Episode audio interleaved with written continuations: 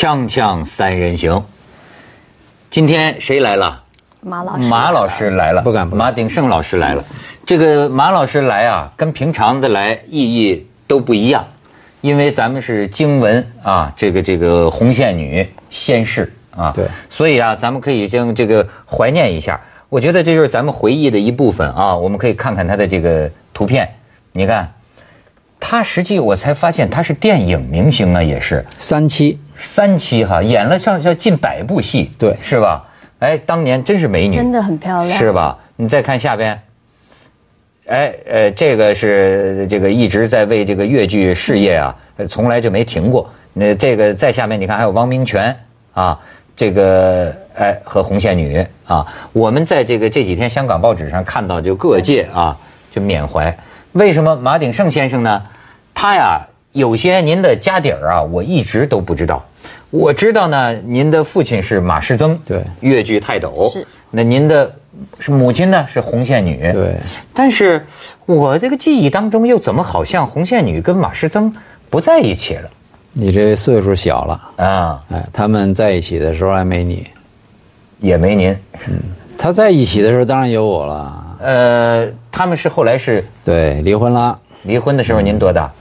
七岁，哎呦，这也是哈，嗯，很小的一个时间。我记得马老师有写过文章，说他很小就是跟父跟妈妈也比较稍微远一点，然后还写过说他跟妈妈就是之后妈妈要改嫁的时候一个心路历程。马老师前曾经写过一篇文章是有关这个部分哦是吗。对，这件事，他们这个这个离开这件事，对当时你来说很很受伤害吗？小孩肯定喜欢父母在一起，你缺哪个都是很大的缺陷，但是我是很特殊，虽然我是他父母分开嘛，子女也是我们四个嘛，那也是分开一一人一半儿但是我只跟我母亲一块儿生活了一年多，我八岁那时候就到北京去念书了，就一直到文化革命。哎呦，那再往后，您平常这一年能见着母亲几回啊？再往后呢，十年文革见面的时间就这么多，一直到一九七七年第一次高考，嗯，那么我考回广州，然后一直到我回香港这十多年是住在一个屋檐下。哦，哦，有十多年跟跟跟母亲还一起生活了。对那近些年呢？近些年我在香港跟你一块儿，啊，嘿嘿那但是就就跟跟他这个见面就少了，呃，神交。深交哦。你觉得你们的这个母子关系啊，呃，跟一般通常我们这印象中的母子关系是差不多呢，还是很不一样？太不一样，太不一样。不一样在哪儿？对，太不一样在就别人就如果光说我们这个一起过的那个日子，就好像很疏离。嗯但是我们很特别，因为他是我的父母都太太高了，太高了，高的我们无法企及。所以你即使跟他一块儿生活，也也是可以沟通不到的，可以沟通不到的啊。这个这句话就说到这儿为止了。嗯但是相反，我基基本上不太跟他们一起，我觉得沟通是没有障碍的。你像我母亲，应该是一个严母、慈母，怎么又严又慈？对，一身二任，因为单亲家庭嘛，嗯她的慈慈在骨子里边儿，只能感受到；他的严是严在大面儿上，比方说生活，嗯像他那样的高工资，他不是一般的高工资，他都不是一级演员那样高工资，就不用说了。但是我的生活是平民化生活，啊哎，我的生生活在北京住校，呃，吃穿都是北京一般学生的水平。嗯呃，从这个香港的小少爷到广州，我还是小少爷，但是到了北京以后，那就是一个小香港，甚至是一个小华侨，就是在人家眼睛里边对对对对啊，而且在我们那些学校都是革命干部、革命军人，对。啊，那你就是一统战对象，没错。就那种落差，那就开始懂得怎样穿破衣服，补丁自己打补丁，自己钉纽扣。我们从这个上学都不用背书包的，嗯啊，到要自己打扫这宿舍、倒尿盆儿，这值日那天你肯定得倒尿盆了，那倒洒了你自己擦，这都是小孩啊。我现在说的是小学啊，对，就这种反差，还有就是吃不饱，呃，你们就没经历过了。这个五十年代、六十年代、七十年代那时候是吃不饱穿不暖，是，呃，全国人绝大部分都是过这样的生活。但你妈妈那个时候的待遇是不是也算相对高的？她绝对高啊！就是我，举个例子，我穿一件皮棉猴，这棉猴你懂了，你你你可能不懂，就是那个棉袄大棉袄，就就长的，嗯，就那那那就就就那种还没说对带带套头的那哎个，带套头的那个。戴戴一帽子叫棉猴。我那棉猴是八岁那时候在北京第一个冬天买的，一直穿到一九七七年，嗯，哎，袖子不断加长，下边不断加长，但是这这个胸围怎么办呢？就跟后边剪开，再补一块布。这这艰苦朴素的。哎，这大全国都这样。，那就说您您您母亲呢？她当然是就是国家特级演员的那种待遇了。那应该也是在文革之前才可以穿这样比较华丽的服装嘛，在文革时期应该是没有办法做到这件事情，是不是那时候也妈妈也非常的苦？你要说文革时期那是一回事儿，我穿着那棉猴上北京，嗯。这个民族饭店那时候是十大建筑，嗯。最最最最厉害的，嗯。那么他开人大会，我去啊去探探望他，那门口是不让进的，谁呀、你？啊。谁的儿子？红线女可？能吗？嗯。啊，就这种。啊。但是我们生活有这么大的差距，并不影响我们母子沟通，还是在这种时候，他一九六二年在颐和园是就身体很差，那时候就休养，休养，然后呃颐和园嘛住在里边，当然是那个所谓军事禁区了，其实就是高干高知休养的地方，我们就住宫殿。住在那里，七点半一关门，颐和园，他和可以跟我围着昆明湖散步三个小时，呃，娘儿俩就聊，呃，聊得很开。虽然那时候我是十二三，他比我大二十四年，嗯，哎，三十多岁，他是无话不谈，谈的他很开心的，可以，哦，那她这个身体听说一直不大好，从来不好，从小都不好。哇 是，但是就因为抗日战争，一九三八年一炸广州，呃，他那个家就就完全毁了，就就从一个商人之家变成要自己到到这澳门的这个水井去打水的那那种，嗯。就小女孩儿，也是一个大落差，所以他就颠沛流离，他的少年这个青年时代是在抗日战争当中度过的，啊，而且那时候他社会地位很低。但是这次就是你是刚从广州回来对啊，就这次他突然这个心梗啊，你得到消息是不是很突然？心梗是突然，病危不突然。怎么说？因为在他八十以后这几年，他身体是衰老的非常明显，呃，表现在我们面前的是两样儿，嗯，都是外科，一个是骨折疏松，哦，骨质疏松，骨质疏松骨质疏松导导致他原来你们看刚才看见那个那个照片上面一米六三那样苗条的身材，缩到一米五都不到了。啊，是吗？对啊，哦人老了会这样的。二一个呢？整个坍塌，再一个就是肌肉萎缩。他瘦，他的小腿肌肉萎缩不是瘦是病，啊，他的小腿瘦到就是很很可怕的地步，所以他曾经几次在骨头上边、在筋肉上边是受受伤的很厉害，所以他每次疼，我们都是怀疑骨头方面的。就在这最后三个月以前，他曾经做过全身的检查，都查不出心脏。嗯，所以他啪一下垮了，送到最好的这个广东省人民医院高干病区，嗯，最好的医生、最好的设备，已经过了抢救的可能性了。就没想到心脏虽然是马上给他做支架撑开三个，都都没办法，就是心脏整个是崩溃吧。哎呦，那这您这两天这节哀呀、呃，我崩溃的时候已经过去了，我没想到，就我自命都是一条汉子，嗯，呃，没有那么崩溃过的。我我是不知道，我原来是见不得他。最后就是都都整好了，我们可以进去告别，看一下仪容的时候，我崩溃了，我整个塌了，哆嗦，叫不出来，想叫都叫不出来。我我当在这之前，我想象不到我会有这这么脆弱。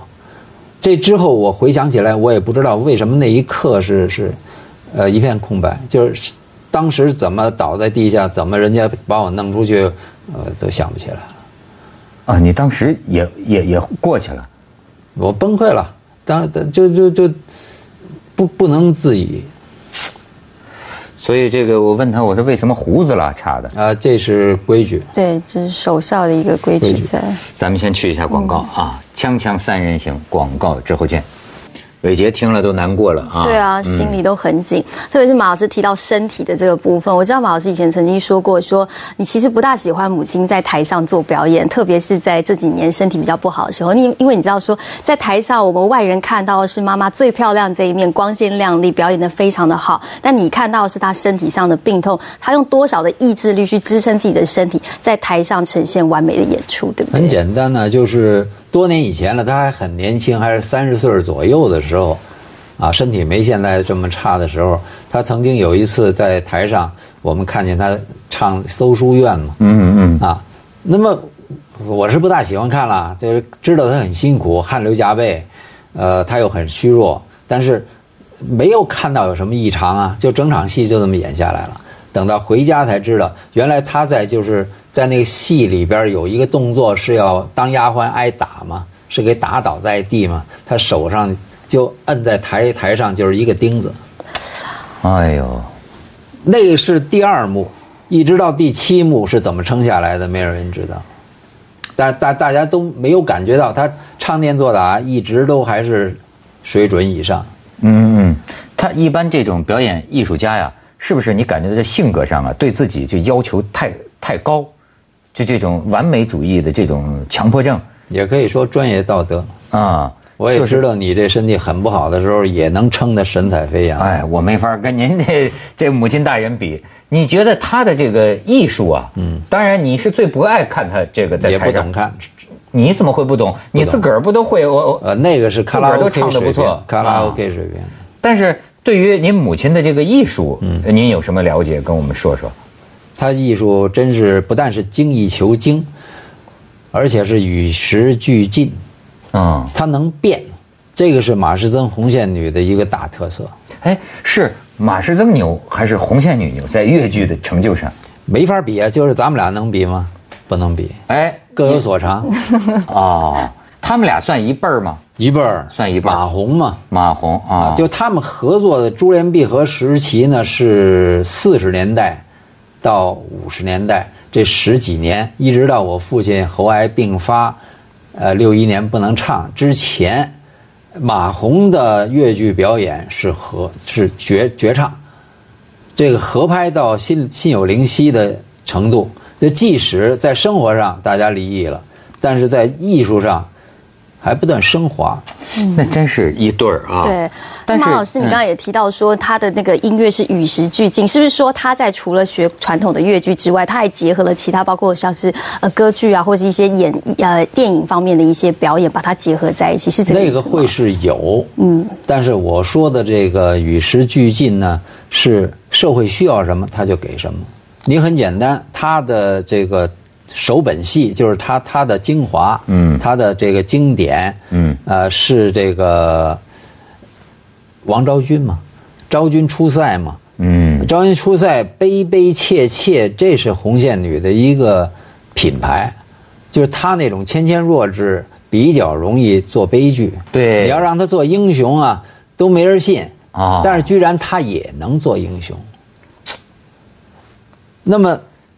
悲悲切切的王昭君，这个是历史上的一个定案。对，但是后来历史学又把它翻案了，啊，就是说他到了藩邦以后，呃，开始肯定不习惯，后来就习惯了，不但习惯，而且很快乐。嗯嗯。啊，藩邦那种那种那种超超长的，那种习惯是你想象不到的，就是父亲死了，他的老婆儿子可以娶。对。对对吧？对，那这个欢欢喜喜的王昭君，他是按照这个周恩来总理的指示，说政治上需要民族团结，你到蒙古去唱这个王昭君自杀，那那不能凄凄惨惨戚戚，那就完戏了。嗯嗯，哎，所以他就按照曹禺的剧本，昭君一个欢欢喜喜的王昭君，我都不接受。我说那那不是你你自己把自己给宰了吗？嗯，但是他就是这样求变。哎，成了个促进民族大团结的王昭君。没错，哎，所以而且我刚才觉得人的命运呢很有意思。为什么他们俩这个离异，本来在一起的夫妻，这个有什么你知道的原因吗？呃，他们的结合是在抗日战争当中结合的。对，哎，一九四三年在广西结合的，然后。呃，就是艺术上都是一个班了，就然后在广州演出，到香港演出，在香港定居。嗯，因为香港是我我老爹的大本营嘛。对，三十年代整个三十年代一直到太平洋战争爆发，他在香港是独一份的。嗯，那么回到香港演出以后，这周恩来总理请他们两个回到大陆来工作，在这个广东省。主持这个越剧，嗯，这周恩来这他他的这个选集里边都有这一句话，就马士曾回来了，越剧就不同了啊，哎，是这样的评价。那他们俩一直合作，搜书院、关汉卿等等等等，一直到我父亲不能演为止。但是到我母亲晚年的时候，他提起先父，还是马院长，哦，马院长。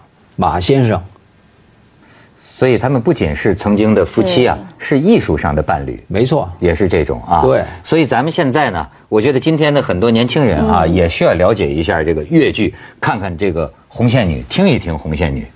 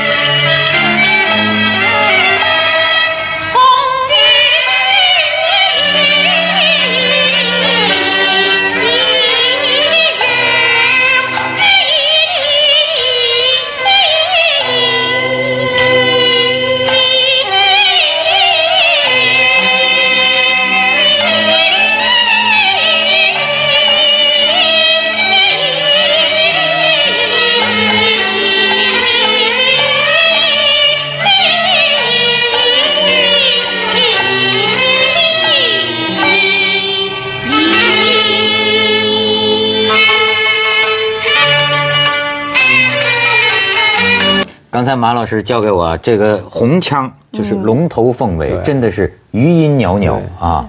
所以这种这个声音呢，哎呀，我觉得可能就得属于老一辈宗师才能有。你想想，他唱越剧在莫斯科那个国际青年联欢节，嗯，所有不懂中国话更不懂这粤语的人都能这个呱唧呱唧，这能能够用这个文化，能够用艺术征服。